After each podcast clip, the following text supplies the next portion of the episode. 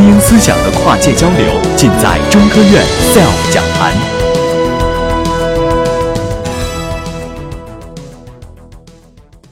大家好，我是来自中国科学院力学研究所的于西龙。我今天要给大家分享的一个主题就是捕捉微粒。刚才主持人介绍的很清楚，微粒就是非常微小的粒。那么这个微小的粒到底有什么作用呢？请大家注意看一下，这个就是一个画面。好多小朋友都过生日，非常温馨的一个画面，就是吹蜡烛。那么吹蜡烛、吹熄蜡烛，一个是非常简单的一个事情，一口、两口、三口，也许就把蜡烛吹灭了。但是如果这个事情发生在太空中呢，又会是什么样呢？有小朋友知道这个是什么东西吗？知道吗？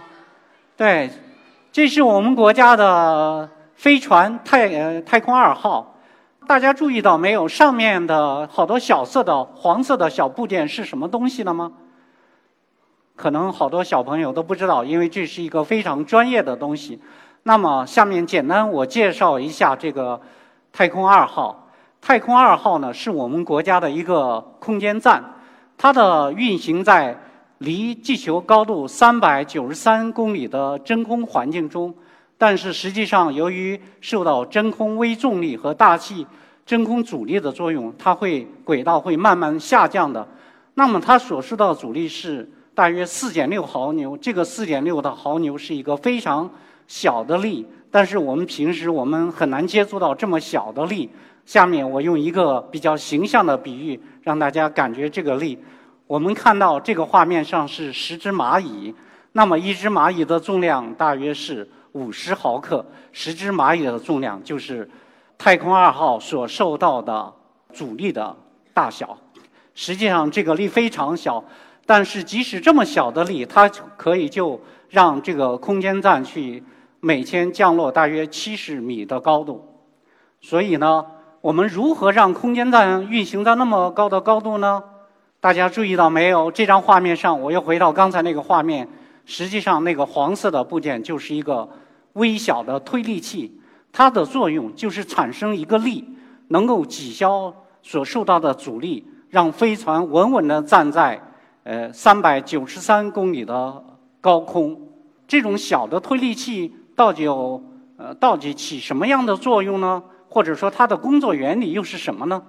我们看到，我们现在看到有三种的小推力器，一种是就是所谓的冷气推力器，它实际上非常简单，就是一个高压气瓶，里面装满了高压的空气，当打开一个阀门，空气排出时候就能产生推力，这个推力的作用就类似我们吹一口气的情况。那么另外一种就是我们的化学推力器。它的工作原理就是利用化学物质燃烧产生高温高压的气体，来够产生推力。还有一种是键推力器，这是相对比较复杂的一种呃推力器。它实际上是通过键场加速呃渐离的空气来产生推力。那么我们怎么来测量这些微小的推力呢？有没有同学或者朋友感兴趣，想来测量测量，进行一个实验？有没有？还再再来一位，哦，这个这个女同学你上来吧。我们看到这里面有一个推力台架，它就是用来测量呃测量力的。那我们今天就试试大家吹气的力到底有多大。这里面就是一个应用于空间的一个推力器，大家注意看一下，小的一个推力器，冷气推力器。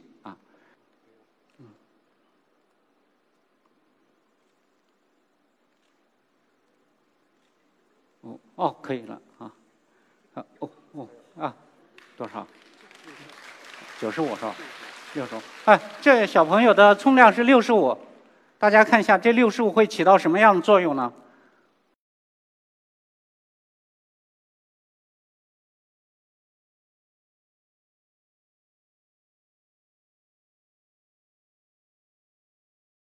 注意一下，这六十五的冲量，毫牛秒的冲量，可以让这个。呃，量子卫星可以跑五万公里。啊，下下一位啊，这小小啊，行，哦，二十。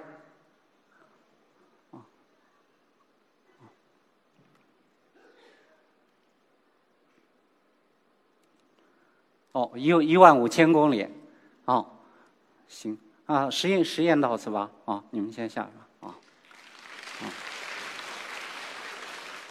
上面这个实验说明啊，其实一个很小的力在太空中可以让一个重达数百公斤的卫星能够飞飞越很远的距离，大家意识到微粒在太空中的呃巨大作用没有？那么我简单就介绍一下我们这个测量力的一个推力台架。实际上，这个推力台架，呃，在我们国家卫星的地面的发动机试车上，呃，做了很大，呃，贡献了很大的作用。这个台架在那个航天部门是做做过地面实验里面是应用过的。那么它本质上是一个千平的高精度的牛摆系统。它是它的基本原理就是通过。把力转化为移，它的测力范围大约是在微牛，可以做微牛的量级。那么微牛量级这个台架呢，它有个特点，因为我们看到这个台架实际上是一个非常重的，那么这么小的力，它本质上就能做到在呃重量很那个很重的一个台架上，但是能够测测到这么小的位移。其次呢，因为这个台架是非常灵敏的。我如果我们大家注意的话，刚才上面有一个数字不动在撬动，就说周围人的走动都会影响到台架的稳定性。那么我们必须增加一个阻尼系统，就是让这个台架在工作情况下要迅速摆下来进行下一次实验。我们注意这个大屏幕上面的这个呃图片，上面是没有阻尼的话，它可以在空气中摆动大约半个小时才能够停下来。但是如果加了阻尼以后，大约就几分钟的量级上就可以停下来。那么我们现在在看到微粒的作用是巨大的，尤其在我们空间探索里面，它能够让我们的太空飞船和空间站对接在一起，呃，在太空中稳稳的运行。同时，它也能够推动我们的火星探测器，或者说其他呃飞向别的星球去探索未知的太空。谢谢大家。SELF 讲坛由中国科普博览出品，更多精彩内容，请关注中国科普博览公众号。